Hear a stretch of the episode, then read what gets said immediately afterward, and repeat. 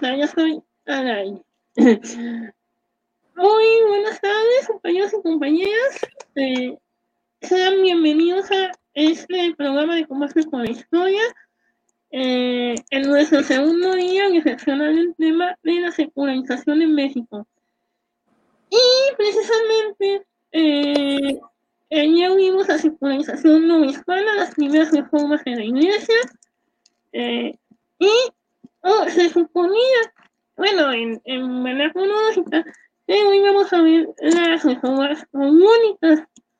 Pero, como ese tema ya lo vimos en las jornadas, hace ocho días, pues para ya no recibir tanto la misma temática, eh, se cambió un poco el enfoque y hablar sobre un tema que eh, ya muchos de ustedes les gusta, que es el tema de la expresión de los jesuitas. Pero antes de empezar a hablar del tema, me gustaría invitar, me gustaría presentar a una investigadora que precisamente está en una universidad jesuita muy buena, que es la Universidad Iberoamericana, y la, la, doctora que me acompaña es la doctora María Cristina Morales Pacheco. Eh, ella está en el departamento de historia de, de la Ibero. Y ella tiene muchas publicaciones del tema pero eh, creo que creo la publicación más reciente digo que creo aunque a veces no me actualizo bien es un libro que ella publicó junto con el doctor Juan Carlos Casas sobre eh, precisamente el extrañamiento de el extrañamiento de los jesuitas que fue publicado en el, hace dos años, en el 2018, por la Universidad Pontificia de México. Entonces, bienvenida, doctora, doctora Bueno, no, muchas gracias por invitarme, Francisco, me da mucho gusto y muchas gracias por eh, hacerme partícipe de todos los que están escuchando este programa. Y, también, como ya es costumbre, me acompaña mi compañero Sergio, que también me ayuda mucho a, a conocer. Bienvenido, Sergio, tú también que nunca quieres poner tu cámara. Bueno, qué bueno, me da mucho gusto. Gracias, Pechito. Buenas tardes. Doctora, muy buenas tardes, bienvenida. Es un doctora, es un compañero. ¿Qué te pasa?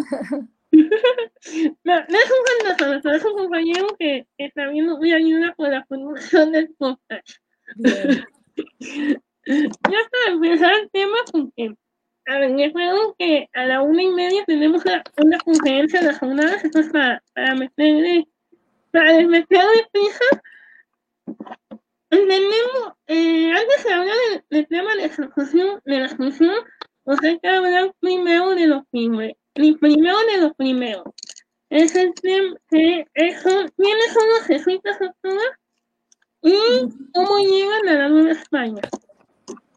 Bueno, es una, una gran pregunta que nos podría llevar aquí horas comentando, pero voy a ser muy breve. Miren, eh, los, los, jesuitas surgieron con eh, la experiencia, la vivencia, la transformación de un individuo, Ignacio de Loyola, un hombre de, de origen noble del norte de la península ibérica, él era hijo menor dentro de la casa de Loyola, una casa de, eh, en, en, las provincias vascongadas había en las regiones familias que de manera ancestral tenían la presencia y la impronta social, económica, cultural en las poblaciones. La casa de Loyola era una de las casas más importantes de la provincia de Guipúzcoa. Y él, en general, esas, los, los eh, individuos, los jóvenes mayores de esas familias, pues eran los que heredaban el caserío o la casa torre, como el caso de Loyola, pues tenían una casa torre que todavía existe, la casa torre. Eh, y e, pero los jóvenes menores pues tenían que trabajar en otros lados, porque el mayor heredaba las posesiones de la familia para asegurar la continuidad del linaje. Entonces Ignacio de Loyola se vio desde niño, desde joven, eh, trabajando más bien en la corte. Él fue, por ejemplo, paje del rey, em, de, bueno, de los reyes católicos, sobre todo de Fernando, de Fernando el Católico. Entonces estaba muy cercano, siendo niño, del contador de Fernando el Católico. Pero ya jovencito, pues le gustaba también ser un poquito parrandero, ¿verdad? Parrandero, jugador, este, a veces eh, entraba en conflictos con las armas, en fin, y eh, eso lo llevó a eh, ir por el camino, por el camino del gobierno, de la administración o de las armas. Siendo ya un caballero de la casa de Loyola, participó en la defensa de Pamplona. Y ahí tuvo una, una experiencia muy fuerte, es decir, le, le afectaron en, el, en un momento de guerra su pierna, es decir, tuvo una herida por una bala de, cañón eh, que lastimó su pierna y que lo dejó cojo para toda la vida. Pero en su proceso de recuperación, él entró en una reflexión que lo, que lo llevó a pensar que tenía que abandonar esa vida un poco de de frivolidad, de, de, vivir en las armas, de mm, pasear, de entrar en conflictos en el mundo social en el que vivía, etcétera, y decidió un proceso, optó por una transformación y renovación de su fe católica. Por supuesto, como todas esas zonas eran cristianas, él ah, decidió que tenía que ser un buen cristiano dedicado a transmitir la palabra, la fe católica a todo el que quisiera escucharlo. Primeramente, eh, en principio, eh, es interesante que Ignacio pensó en las personas rudas, él decía los rudos, la gente que no ha sido apoyada, que no ha sido cuidada, las mujeres públicas, los pordioseros. Entonces pensó, es necesario transmitir la fe católica para participar, para ser partícipes ah, de la salvación, de la resurrección eh, de los cristianos. Eso es, eso es importante y por eso me detengo, porque eh, define con esa, con esa conversión o reconversión a su fe católica, Ignacio define el proyecto de los jesuitas. O sea, él lleva a cabo todo un proceso de, transformación espiritual, lleva a cabo una peregrinación que lo lleva incluso hasta Jerusalén e incluso a Roma. Y eh, eh, ya de regreso a, su, a la península ibérica, decide que tiene que, educarse, que formarse. Ya era un hombre mayor, un mayor para, para entonces, para entrar a la universidad, pero ya, ya no era un jovencito, adolescente que aspiraba a ser universitario, sino ya era un hombre mayor. Y decidió estudiar en París. Fue a, París y con sus compañeros de estudios eh, formó un grupo él le llamaba somos compañía, somos compañeros, compañeros en, de Jesús, ¿no? de Jesucristo. De ahí viene el nombre de jesuitas, de compañía de Jesús. Eh, Ignacio reunió a sus amigos, a sus compañeros de, en París y los invitó a acudir a Roma para ofrecerse al Papa para ofrecerle al Papa que podían trabajar, que querían trabajar para la renovación de la fe católica. Es muy importante saber que todo esto sucedió en el momento en que Europa está en una ruptura, ¿no? La fe católica, que fue la unidad de Occidente por siglos, en el, en, hacia la segunda mitad del, bueno, no la segunda, a mediados del siglo XVI, pues eh, entra en una ruptura a partir de las tesis de Lutero. Y en ese sentido, pues Europa inicia toda una convulsión, una convulsión social, eh, ideológica, porque se multiplican los disidentes de la Iglesia Católica Eh, empezó Lutero, pero siguió Calvino, Zwinglio, en fin, y en ese sentido esa unidad europea en la fe católica pues se rompe.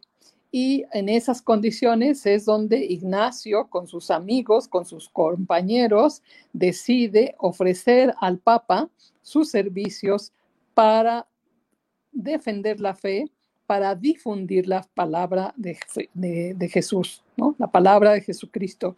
Así es que el, el objetivo principal de esos compañeros de Ignacio es eso, difundir la fe católica y difundirla de muchas maneras. Hasta, hasta aquí queda claro.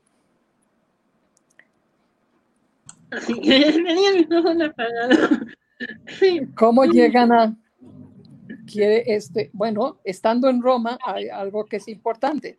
Al, llegar a, Roma, los compañeros de Ignacio y él se proponen al Papa y le ofrecen organizar una, eso, una compañía, los compañeros de Cristo que van a ofrecerle a, la iglesia, al jerarca de la iglesia, sus servicios de difusión y defensa de la fe. Y, así nace la compañía de Jesús. La compañía de Jesús eh, que en muy poco tiempo se multiplica en número. Es decir, aprobado por el, por el Papa Paulo III, eh, los jesuitas se van a se van a dispersar, se van a dispersar. La idea de los jesuitas, a diferencia de las órdenes religiosas como franciscanos, dominicos, agustinos que llegaron antes aquí a la Nueva España, los jesuitas no, es, no aspiraban vivir en comunidad, no pretendían vivir en comunidad. Los jesuitas piensan que van a estar al servicio de la iglesia donde Dios los necesite, donde Jesucristo necesite ser, eh, ser promovido, ser defendido, dado, eh, y, donde, donde la sociedad debe conocer el proyecto católico de Jesucristo. En ese sentido, una, son compañeros pero no están, no, se conciben para trabajar en comunidad, para vivir en comunidad. Los jesuitas rápidamente, aprobados por el Papa, Pablo III, se difunden. El mismo Papa manda algunos, los manda a Alemania, porque los estados alemanes están en convulsión, están en, en luchas protestantes contra católicos, etcétera. Entonces, por ejemplo, mandan ahí a Canicio, uno de los jesuitas que logró la reevangelización, recatolización de en Alemania. Mandan a Francisco Javier con otros jesuitas hacia Portugal para que se embarquen hacia, hacia Asia, para que vayan a las islas orientales, como les llamaban, y en ese sentido Francisco Javier pues llega a Asia y logrará y asumir el reto de pues, reforzar la fe católica en todos aquellos cristianos que ya estaban habitando regiones lejanas como la India y va a ser el gran apóstol de la India, eh, Francisco Javier, y, participó también, estuvo a punto de, eh, de desarrollar todos sus procesos evangelizadores en Japón y lamentablemente pues falleció. Pero así como te pongo estos ejemplos,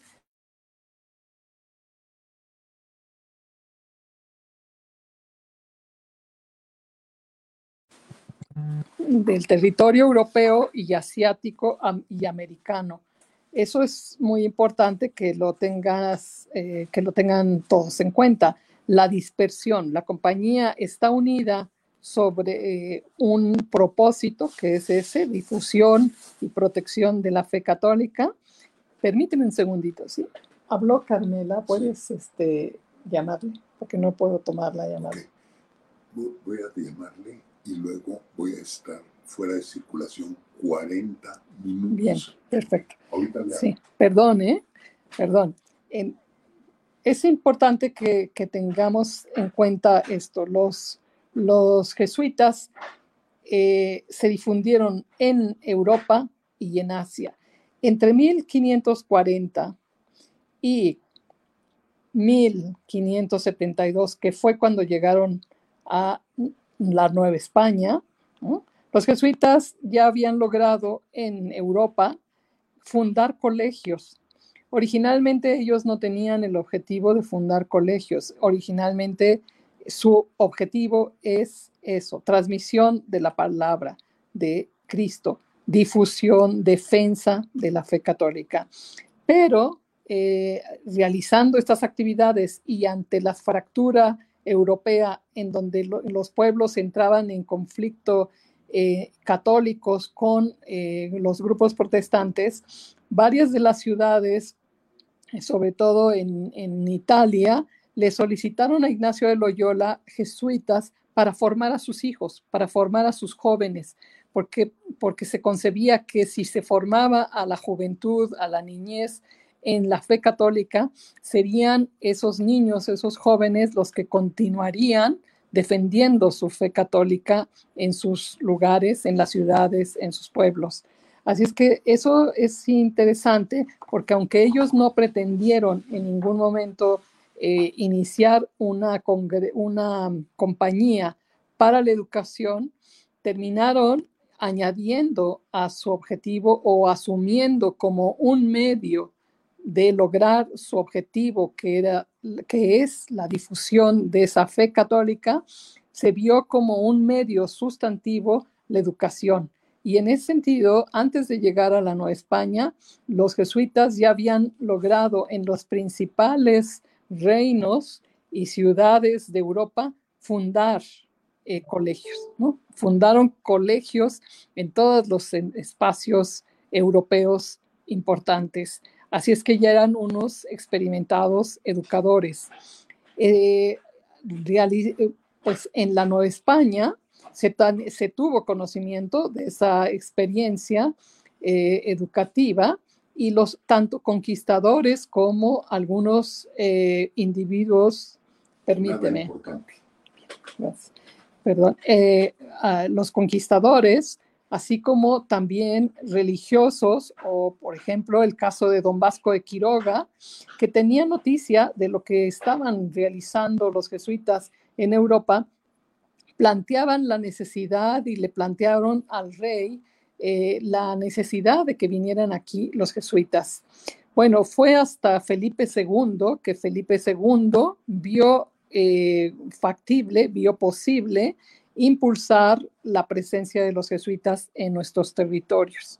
Eh, y es con Felipe II que eh, se aprueba, se le pide al padre general, o sea, al general de los jesuitas que tenía su sede en Roma, donde cuando ya había muerto eh, Ignacio, que enviaran jesuitas a la Nueva España. Es interesante, fíjate, porque hay una carta de eh, donde Ignacio Loyola le pide a su secretario que a México, él ya estaba ya muy enfermo, ya estaba eh, delicado de salud, etcétera, pero afirma en esa carta al padre Polanco eh, que, a, que a México, así dice, a México tienen que ir los jesuitas, ¿no? Se debe, los pidan o no los pidan, los jesuitas deben estar en México. Esa es una frase muy interesante que, debemos tener presente para comprender el interés de los jesuitas de en efecto llegar a, México. Y llegan finalmente en, 1572, apoyados, apoyados por un gran empresario, un gran empresario que veía la importancia de tener a los jesuitas en la Nueva España para fortalecer este nuevo reino, que ya no era tan nuevo, ¿verdad? En 1572 pues ya había pasado bastante tiempo desde la fundación de, la Ciudad de México, de la eh, toma de Tenochtitlán, en fin.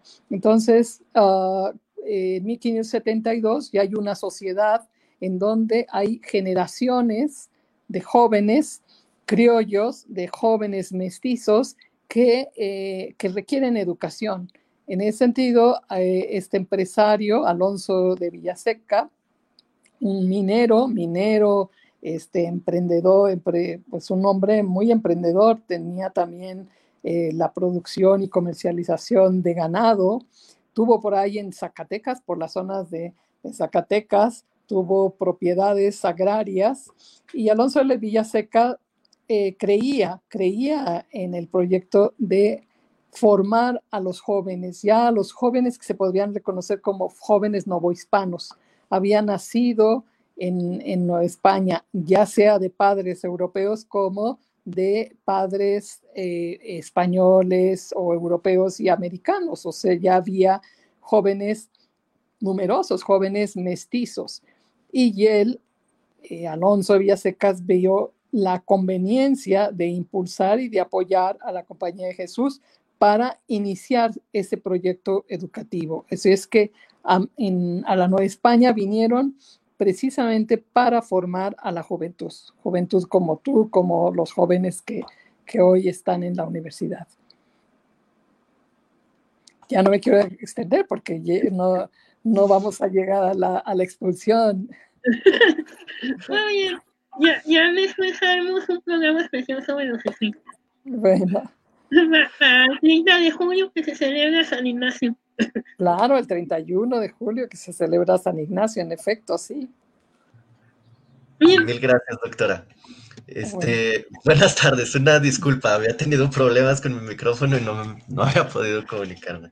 No te eh, eh, una pregunta, este, bueno, eh, tomando en cuenta esta expansión que tienen los, los jesuitas por la Nueva España y por los demás territorios españoles, ¿qué, actividades llevaron a cabo o qué en qué situación estaban que llegó a conflictuar de tal, manera a la corona española como para que fueran expulsados de sus territorios. Ya.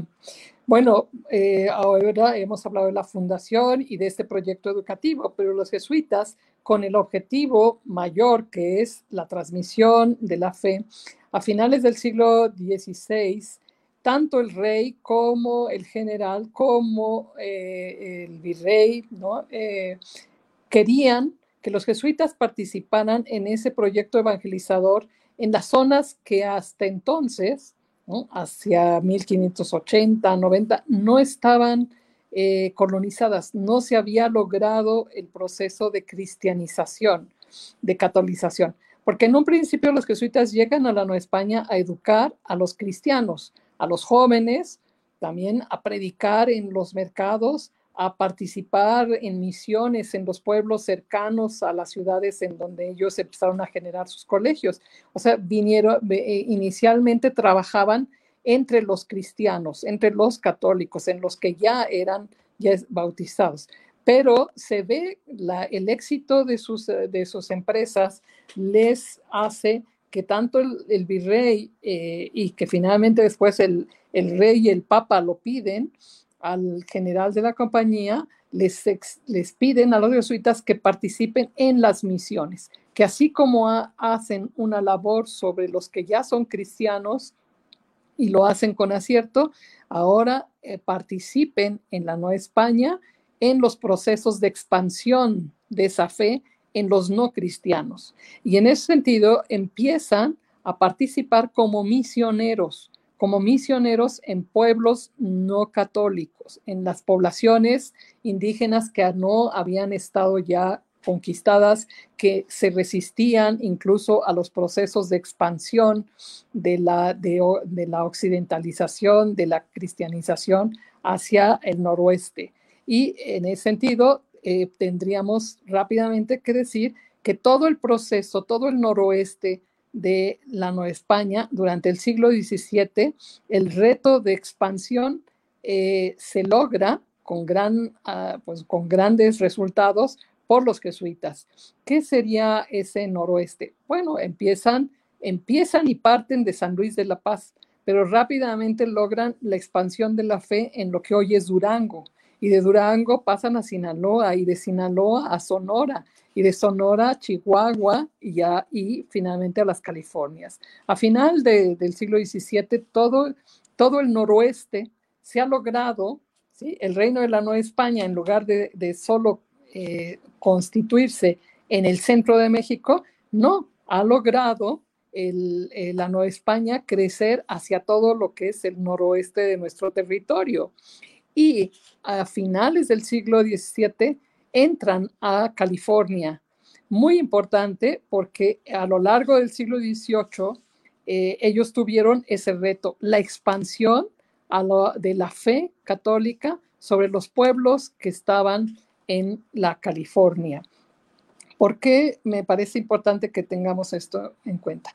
Porque en los espacios urbanos de población mestiza, eh, de población criolla, de población peninsular que sigue llegando y llegando y llegando a estos territorios, eh, los jesuitas tienen la relación social con la, con la población a, través de los colegios, de la educación de la juventud y de la administración de los sacramentos y de la práctica de la no de la oratoria, de la, de, lo, de la práctica, pues sí, la práctica oratoria como grandes predicadores en las principales iglesias, ¿no? en las catedrales, en fin. Entonces, podríamos pensar que son los grandes orientadores de las conciencias en los espacios urbanos, como maestros, como predicadores, como transmisores de las prácticas sacramentales.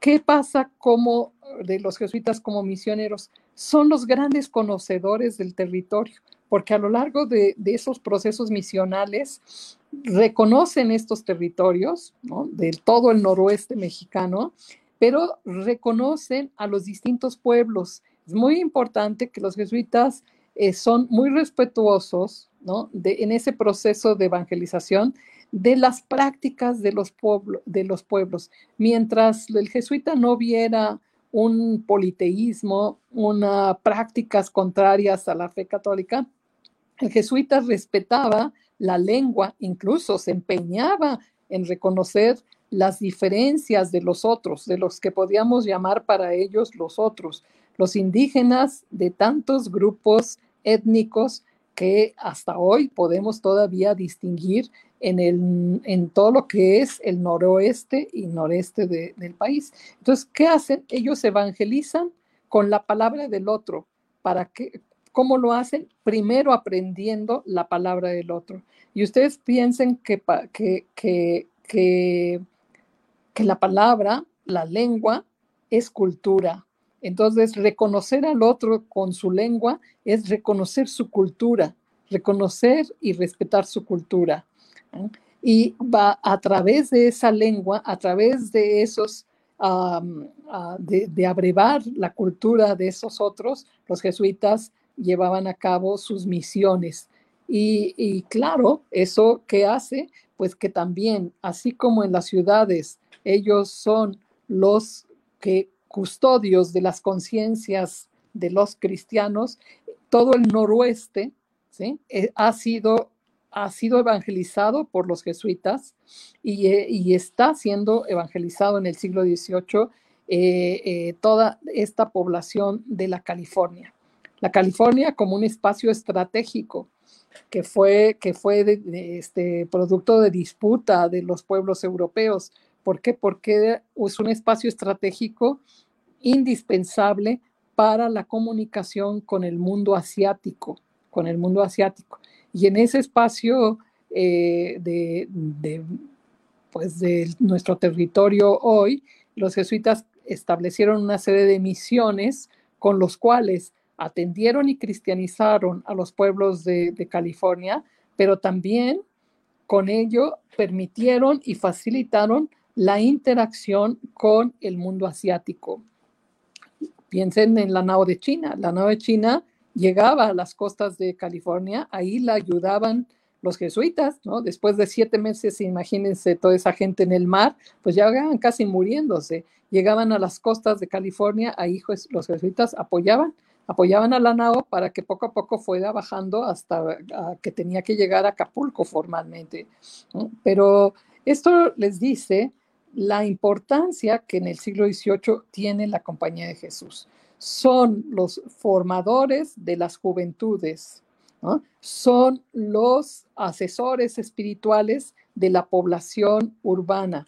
¿eh? Son los jesuitas los grandes misioneros que han logrado con éxito eh, sedentarizar a los pueblos en Durango, Sinaloa, Sonora, Chihuahua. Imagínense si hasta hoy en día es muy difícil eh, la región tarahumara, muy difícil, ¿no? Toda la zona de Chihuahua es un, se dice muy fácil, evangelizaron a los tarahumaras, pero piensen que en Chihuahua eh, pasaban los jesuitas, hay descripciones de ellos, cómo llegaban desde de la planicie hasta las zonas de montañas, a veces tenían que subir eh, mil metros, casi dos mil, eh, andar en las poblaciones, en, en ese accidentado territorio, buscando a la población para transmitirles la fe, para organizarles, para, porque es muy importante que el proceso misional de los jesuitas, que implica? No implica solo, es decir, no solo, implica solo transmitir la palabra, es transmitir la palabra de Dios, pero para ser buenos cristianos. Y los buenos cristianos deben vivir en condiciones dignas. Y en ese sentido, los jesuitas, a la vez que transmiten la palabra de fe, de la fe, es decir, los jesuitas enseñan agricultura, ganadería, sobre todo ganadería, para que esos pueblos ya cristianos puedan vivir en condiciones dignas. Les, eh, les, transmiten condiciones eh, y prácticas que les permitan la autosustentabilidad, o sea, la subsistencia a partir de su trabajo. Las misiones eran centros de producción, las misiones no solo eran lugares de residencia del, jesuita, no, eran espacios que, eh, donde el jesuita cristianizaba, pero el jesuita organizaba sistemas de producción que pudieran permitirles la autosustentabilidad a esas poblaciones. Así que, pues eso, es decir, esa labor eh, en las misiones las labores de constructores y formadores de conciencias en los espacios urbanos, eh, los llevó a generar tensiones, por supuesto, tensiones en los gobernantes locales, tensiones en los, en, los interesados por poseer los bienes de estas poblaciones eh, en, las, en las regiones rurales, eh, les generó a veces tensiones con eh, pues, las élites de los gobiernos. Y probablemente en la Nueva España hay pocos, pocas eh, experiencias de conflicto, pero en Europa, en Europa las hubo muchas. Entonces, se fue gestando, sobre todo en las monarquías absolutas, en la medida que los reyes quieren tener el mayor control de sus vasallos, ven en los jesuitas a lo, y más que los reyes, porque los reyes eran educados por los mismos jesuitas, no, los ministros en general de los reinos, de los grandes reinos, eh, tenían enorme celo a esas influencias tan fuertes que los jesuitas tenían en la sociedad. Y se empezó a gestar un ambiente eh, contrario a la compañía, ¿no? Se les acusó de todo, ¿no? Se les acusaba de todo. Y ah, así es que tenemos que entender que la expulsión, eh, pero que más que expulsión, es más que expulsión, el extrañamiento, el extrañamiento que uno de sus efectos es la expulsión, el extrañamiento es el castigo, fíjense, es el castigo más grave que puede otorgar un rey de la monarquía española, ¿no? El monarca de la monarquía. Es decir, eh, el, el extrañamiento es la pena más grave que puede aplicar el monarca español a un vasallo, a un vasallo reconocido como noble. ¿no? Entonces a la compañía se le aplica esa pena capital, el extrañamiento, que implica sí, la expulsión de los territorios del rey, pero también implica la confiscación de sus bienes, implica que los expulsa a otros espacios para que no sean nuevamente, eh, para que no haya comunicación. Se prohíbe toda comunicación de los vasallos con los jesuitas en en, eh, que han sido extrañados. ¿no? no se les puede comunicar, no se les puede escribir, no se les puede apoyar. Entonces, el extrañamiento es algo más que una simple expulsión de, del territorio. Ah, no sé si, si contesto un poco a la pregunta. Sí, muchas gracias, doctora. Y precisamente estas funciones de los que se dan en 1777, ya no se me olvida, eh, eh, tiene muchas concesiones. 1767. Ah, 67. Ah, ya se me olvidó. y precisamente esta, esta función que se da a mediados de, del siglo XVIII tiene muchas consecuencias. Bueno, además, además de, la, de la misma expulsión, que muchos jesuitas se mueren a mitad del camino, otros llegan, por ejemplo, a Roma y ya Sí, no sí. vuelven a, a la Nueva España.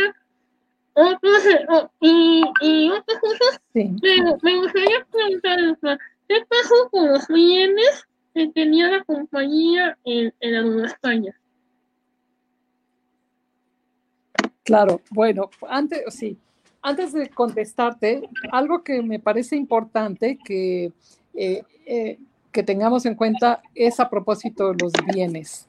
No, Eh, algo que es muy importante porque se les suele castigar y a veces este, advertir, no, es que tenían muchos recursos, se les expulsó porque eran dueños de todo. No, es decir, algo que es muy importante que tengamos en cuenta es que desde Ignacio de Loyola, la Compañía de Jesús asumió el reto de realizar sus acciones de manera autosustentable, de manera autosustentable.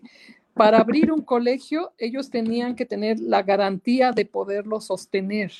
Para abrir una misión en donde estuviesen, en China, en, en India o en la, en la Nueva España, el jesuita tenía que garantizar la autosustanti- autosustentabilidad. ¿Qué quiere decir eso? Que desde que se abrió el primer colegio, el colegio de San Pedro y San Pablo, que fue el primero, es decir, los jesuitas antes de abrirlo garantizaron que, de, que podían sostenerlo. ¿Cómo lo garantizaron? Pues miren, la leyenda dice que el mismo empresario que los la apoyó, Alonso de Villaseca, les recomendó que compraran tierras.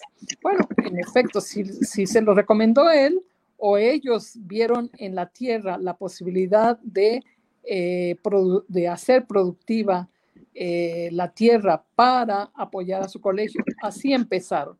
Los jesuitas empezaron a desarrollar sus colegios apoyándose en la producción agraria, adquiriendo tierras o obteniendo donaciones de tierras de aquellos individuos que estaban dispuestos a ayudar a la Compañía de Jesús en su propósito.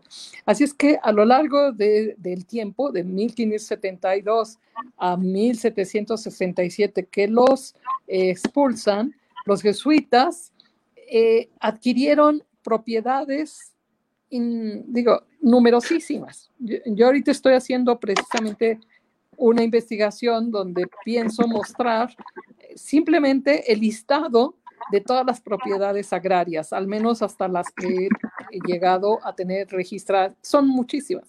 Si, si pod- podríamos decir que era el principal propietario agrario de la Nueva España. Eh, pero, ojo, sí, lo era porque para poder lograr su proyecto educativo y su proyecto misional, el jesuita tenía que trabajar, el jesuita tenía que producir para hacer autosustentable su proyecto educativo y misional.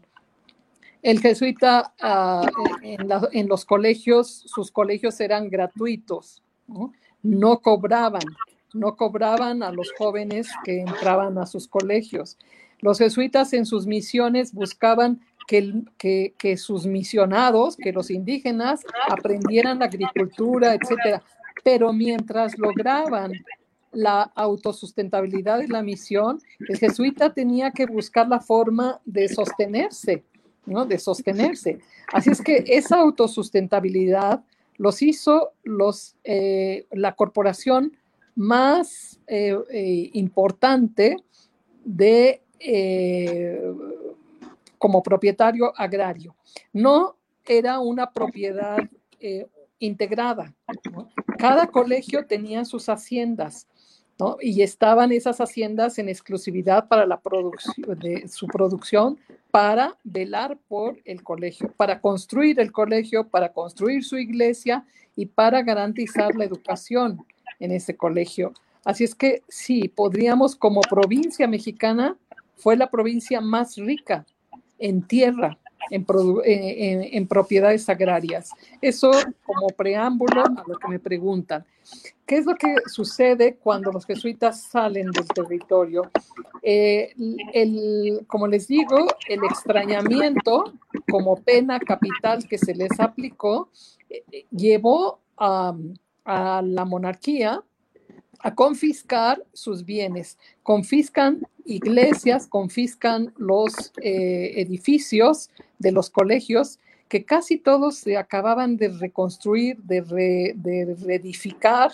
Estaban, estaba en su esplendor la, compañía cuando se dio, el se aplicó el extrañamiento y la expulsión. Entonces, el gobierno toma esos colegios, esos edificios, confisca también las iglesias con todos los ornamentos y decoraciones que tienen, y también confisca, por supuesto, todas estas propiedades agrarias y crea comisiones. El gobierno dice, bueno, pues con esto yo voy a seguir produciendo, voy a seguir haciendo que se produzca lo que los jesuitas tenían, los colegios los distribuyo, los, se los asigno unos a otras órdenes religiosas, otros continúan como colegio, otros son abandonados, en fin, otros se dan para hospitales.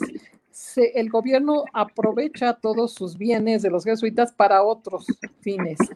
Y las iglesias las continúa abiertas, muchas de ellas, otras las cierra y las abandona, como la de San Pedro y San Pablo, la tuvieron muchos años desmantelada y abandonada. Eh, en fin, eso en cuanto a las propiedades agrarias.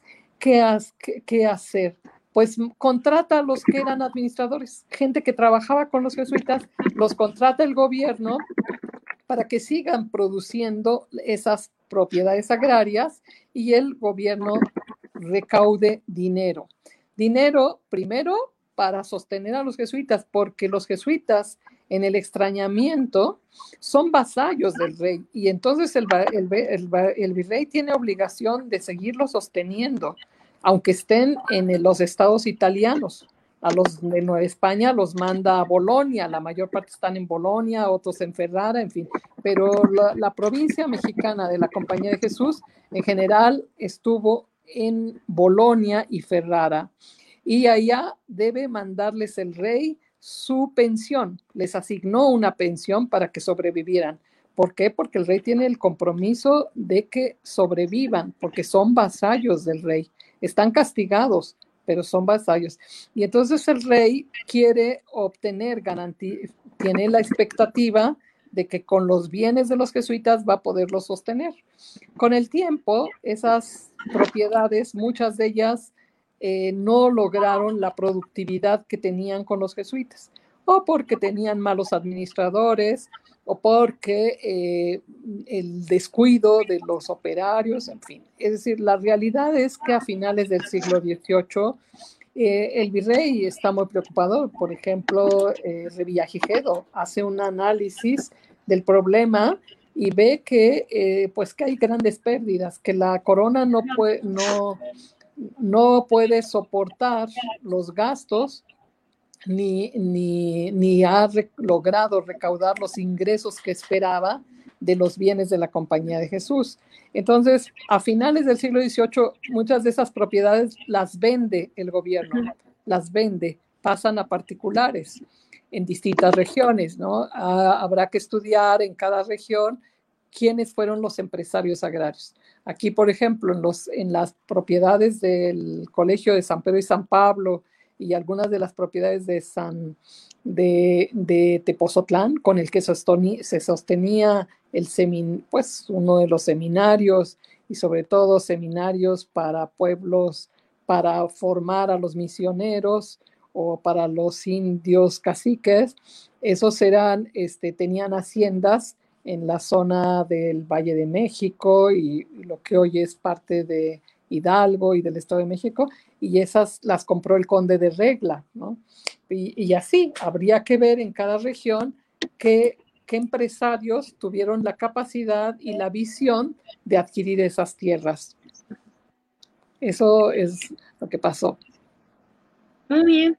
Caso de muy, muy seguro en las propiedades eh, pero lo que sí sé es el colegio de San Luis Gonzaga, que era el, colegio jesuita, y el momento de, y el momento y el momento de la Purísima Concepción eh, dejaron a manos de los dominicos.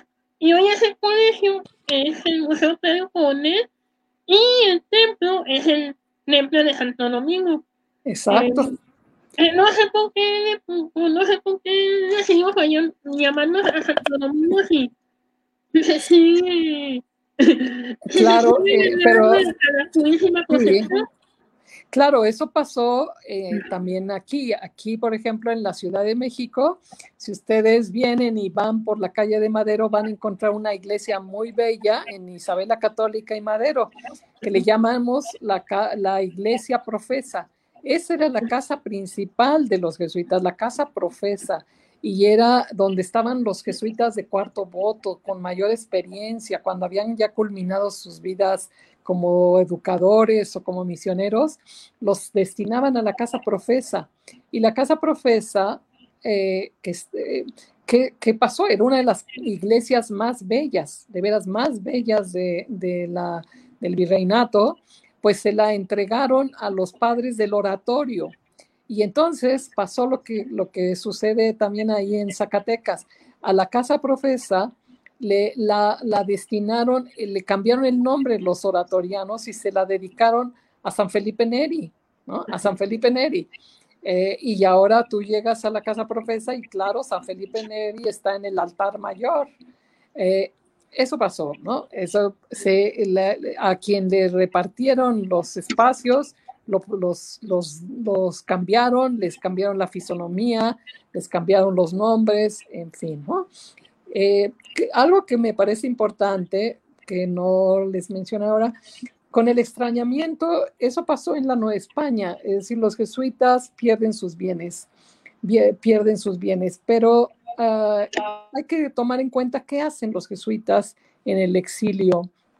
Y ahí es muy importante seguir estudiando. Yo he hecho algunos artículos al respecto, pero los jesuitas que estando en, eh, Italia, eh, apoyados por sus familias mexicanas, por sus, familias, que buscan las formas a través de, sus vínculos eh, transoceánicos eh, muchos de los padres de estos jesuitas que están en Roma, bueno, no en Roma, perdón, en Italia, en, en Bolonia, reciben dinero, aunque está prohibido por el rey, pues buscan las formas de mandarles recursos. ¿Para qué? Para que puedan sobrevivir y para que puedan sobrevivir como provincia. Entonces los jesuitas mexicanos trataron con ese dinero que recibieron de sus familias de, de mantener unida a la compañía allá a su provincia. Sin embargo, en 1773, el, eh, el Papa, presionado por el monarca, por, por Carlos III, decide suprimir a la compañía. Ese es otro paso. Se, suprime a la compañía. ¿Y qué, qué, implica, qué implica esto? Les obligan a separarse. Ya no pueden mantenerse unidos, ya no pueden decirse jesuitas, sino ya no. Eh, ahora ya se suprimió la compañía, ustedes ya no son jesuitas. Y ese es una, un golpe muy fuerte porque los obliga a dispersarse y se dispersan por, eh, por los estados italianos unos se van a Roma, en fin, empiezan a vivir en pequeños departamentitos según sus recursos, de dos, de cuatro, en fin, eh, pero ya no pueden mantenerse unidos todos los que habían salido al exilio. ¿Qué hacen en el exilio? Pues los que son sacerdotes pueden participar eh, como pues, ayudantes de párrocos, ayudan a, las a párrocos en las iglesias, asisten a los obispos, son educadores, los contratan a veces las familias para que eduquen a sus hijos. Algo, muchos de ellos también escriben, escriben muy bien, entonces los contratan los grandes intelectuales para que les asistan, ¿no? A veces para que les cuiden sus bibliotecas. Ese es un reto, seguir estudiando lo que hacen ellos allá, ¿no? Lo que hacen. Yo he, echado, he hecho algunos estudios de algunos de ellos y que resulta pues muy interesantes, ¿no? Porque se vuelven escritores. Eh, otro, el padre, eh, em, hay en, en ah, uno de los jovencitos originario de, de Aguascalientes, muy cerca de ustedes, ¿no? muy cerca. Uh, el padre Pedro, se me va, ay, que a ver si me recuerdo el nombre. Bueno, es uno de los pocos que regresa a México y ese padre eh, le gustaba mucho la arqueología. Entonces participa y se asocia con, eh, con jóvenes interesados por la arqueología y participó, por ejemplo, en los hallazgos arqueológicos griegos en las ruinas romanas en Roma e, e, hizo tratados sobre arte que se publicaron y que fueron muy reconocidos. El padre Márquez, ya me acordé, el padre Márquez. Eh, eh, él fue muy reconocido como un historiador que hoy podríamos decir como historiador del arte. Y cuando se restablece la Compañía de Jesús, porque no debemos quedarnos solo en la extinción, sino cuando Napoleón cae eh, y el rey eh, Fernando VII queda liberado de la opresión de, de, Napoleón y regresa a su territorio, eh, encuentra muchas cartas, cartas de, nuestros obispos que le piden que restituya a la compañía de Jesús, que restituya a la compañía de Jesús y que mande jesuitas nuevamente a la Nueva España, porque los necesitamos en Nueva España para proteger las fronteras, para desarrollar sus proyectos misionales que ayuden a contener la frontera, para sostener nuestras fronteras. Y bueno, esas cartas de los obispos tendrán acierto. El, el, rey Fernando VII primero restablece la Compañía de Jesús en España y en 1816 Ah, la, logramos, se logra el restablecimiento de la Compañía de Jesús en México. Y regresan muy pocos. Empezaron a regresar desde 1802, algunos de ellos no podían venir como jesuitas, venían como abades, se les decía abad, abad, sacerdotes, pero no se podían reconocer como jesuitas. Pero algunos, los primeros que regresaron a México llegaron hacia 1802. Eh, no fueron muchos, pero entre otros es muy importante pues reconocer um, que eh, esos primeros jesuitas uh, que retornaron a la Nueva España participaron en, eh, pues, en trabajos intelectuales, en, predicando, predicando, compartiendo sus intereses y sus, ah, y, sus saberes, sus saberes con los, con, los intelectuales en la, Nueva España. Entonces, eso es muy importante tenerlo en, eh, en, mente porque son momentos en que se está gestando ya una tensión, un malestar con el despotismo de la, de la monarquía, ¿no? y en ese sentido, pues tendríamos que, estudiar todo este primer, eh, estos pasos de los jesuitas en, de estos que primero que regresan. Algo, uno que, deben tener ustedes presente es a Juan Luis Maneiro. Juan Luis Maneiro, que fue uno de los pocos que, llegó y fue muy reconocido como intelectual jesuita. Eh, ¿Qué otra cosa les podría decir? A ver, Plati. Muy bien. Ya casi estamos a punto de terminar la eh, casi, casi ya para terminar, me gustaría, me gustaría preguntar a la doctora. Eh, ¿Cuántos eh, eh, los jesuitas van a volver a la Nueva España? Bueno, de los que se fueron, ¿volvieron a, a, a la Nueva España o, o ya no, digamos, o ya no pudieron regresar? Sí, no, claro, de, lo, de los que se fueron, fíjense, salieron 600, cuando la compañía, no, es decir, cuando se da el extrañamiento, había 678 jesuitas. Hay unos que dicen que son 677, son 678. Bueno, son ese, eh, ese número, podríamos calificarlo, 678 jesuitas en la provincia mexicana. De, todos esos, no sabemos quiénes se quedaron. Sabemos de muy pocos, de los que se quedaron, se quedaron, se dice que se quedaron los enfermos, se quedaron personas muy mayores que ya no podían realizar el trayecto. Eh, eh, bueno, eh, entonces no tenemos una con precisión la lista de quienes se quedaron aquí o de quienes salieron por otros puertos. De esos 678, eh, cerca de 400, casi 500 se salieron por Veracruz. De eso sí sabemos, sabemos barco por barco cuántos eran y todo. Pero ¿por qué ah, hubo quienes en Veracruz se preocuparon de registrar sus números? Pero no sabemos los que salieron por Campeche, por ejemplo, los que salieron por otras vías. Pero bueno, en general fueron muy pocos los que se quedaron en, México y que fueron muy vigilados y muy protegidos y se fueron muriendo por la, por la edad. Pero eh, ¿quiénes regresan? En 1816, bueno, no, no llegaron en 1816. Desde 1802, te digo, llegan cerca de cinco.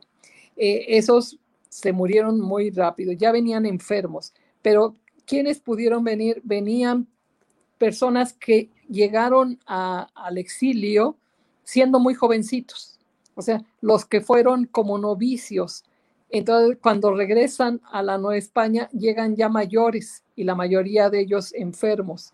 El padre que, al que le encomiendan el restablecimiento es José María Castañiza y que de hecho fue uno, el jesuita muy importante porque gracias al dinero que su familia le, le envió, pudo apoyar el sostenimiento de la Compañía de Jesús en, en, eh, en, Bolonia. O sea, él daba recursos, le llegaban muchos recursos porque era el, el hijo de uno de los grandes comerciantes, de Juan de Castañiza, un riquísimo comerciante novohispano, y en ese sentido, pues la familia desde aquí le envió constantemente recursos para apoyar allá. Pero él regresó a México en 1809 con varios compañeros, ya también muy mayores. Ellos se habían salido de aquí casi eh, eh, novicios y cuando regresan ya son mayores, vienen enfermos, etcétera. Así es que restablecen la compañía y al poco tiempo van muriendo poco a poco. Juan Luis Maneiro, que les mencionaba, pues en 1802 muere, ¿no? Ya eh, él logró salir de, Italia en 1799, llega aquí a, la Nueva España y solo eh, estuvo, qué sé yo, dos años, ¿no? Dos años en, en su retorno. Y así los demás, ¿no? Muy pocos sobrevivieron. Hay uno que sí, el padre Pedro Cantón. Era muy, muy jovencito, casi adolescente cuando se fue, pero al regresar, eh, pues cuando regresó a la Nueva España, él se encargará de, de continuar la Compañía de Jesús y murió hasta 1833. ¿no? Realmente pues fue afortunado, pudo ver todo ese proceso de restablecimiento, y le, pero le tocó afrontar pues todos los cambios y, e inestabilidad que hubo en nuestro país en el siglo XIX. Las Cortes de Cádiz los volvieron a, a suprimir, eh, luego vuelven a regresar, es decir, entran y salen a lo largo de todo el siglo XIX. Muchas gracias, doctora. Este, ahora sí, la última pregunta, ya para terminar. Este, bueno, nos comentaba sobre qué ocurre con, los bienes de, los jesuitas cuando ellos salen de, la Nueva España, pero ¿qué otras consecuencias tuvo la expulsión de los jesuitas eh, en el ámbito novohispano? Bueno, fueron múltiples, pero además de esa parte económica, que es muy importante, porque les digo, todas estas zonas, eh, todas esas organizaciones productivas que, auto, que, sostenían los procesos educativos, pues se van, decaen, ¿no? Van, van pulverizándose eh, y eso pues causa quiebras, causa despidos, causa eh, falta de productividad, causa la falta de, de sustento de proyectos educativos que todavía sobrevivían a partir de esas, de esas producción, en fin, pero la parte, la parte también educativa es muy importante no todos los colegios sobrevivieron, entonces hubo ausencia de educadores, de formadores de la juventud. Sí hubo una crisis importante en los procesos educativos, eso es importante. Hubo también una falta de atención espiritual. Ellos, fíjense, eran, eh, a veces lo olvidamos, pero los jesuitas eran formadores eh, de las órdenes religiosas femeninas. Se distinguían por ser buenos confesores en, los conventos de monjas, siempre los jesuitas tenían prioridad. Y eso es algo que, nos cuesta trabajo entenderlo desde hoy, pero hay que pensar que las mujeres en el convento, pues eran proyectos de vida, y el confesor era clave en la orientación, en la orientación de esa educación y formación femenina, pues de repente de un plumazo se quedan sin sus confesores. En las misiones, y vuelvo a pensar en Zacatecas, porque Zacatecas fue interesante, el, puntal de, para las misiones de, la Tarahumara. Eh, las, las, la Tarahumara se las distribuyeron a los franciscanos de propaganda FIDE y el colegio clave para propaganda FIDE eh, eh, atender Chihuahua fue el de ustedes, Guadalupe, Zacatecas. Pero no tuvieron, no tuvieron la cantidad de, religiosos que se requería para la labor evangelizadora de Chihuahua. Entonces, muchas de esas, de esas misiones que los jesuitas tuvieron en Chihuahua fueron cerradas por los franciscanos e incluso los bienes de esas misiones los franciscanos los llevaron a Guadalupe, Zacatecas. les pongo un ejemplo del padre Glandorf. Es un padre muy interesante. Era un misionero que le llamaban el de los zapatitos mágicos, los taromaras, porque el misionero caminaba y corría casi como los, los tarahumaras y a veces les ganaba. Entonces sorprendía a los, a los, a los a los indígenas.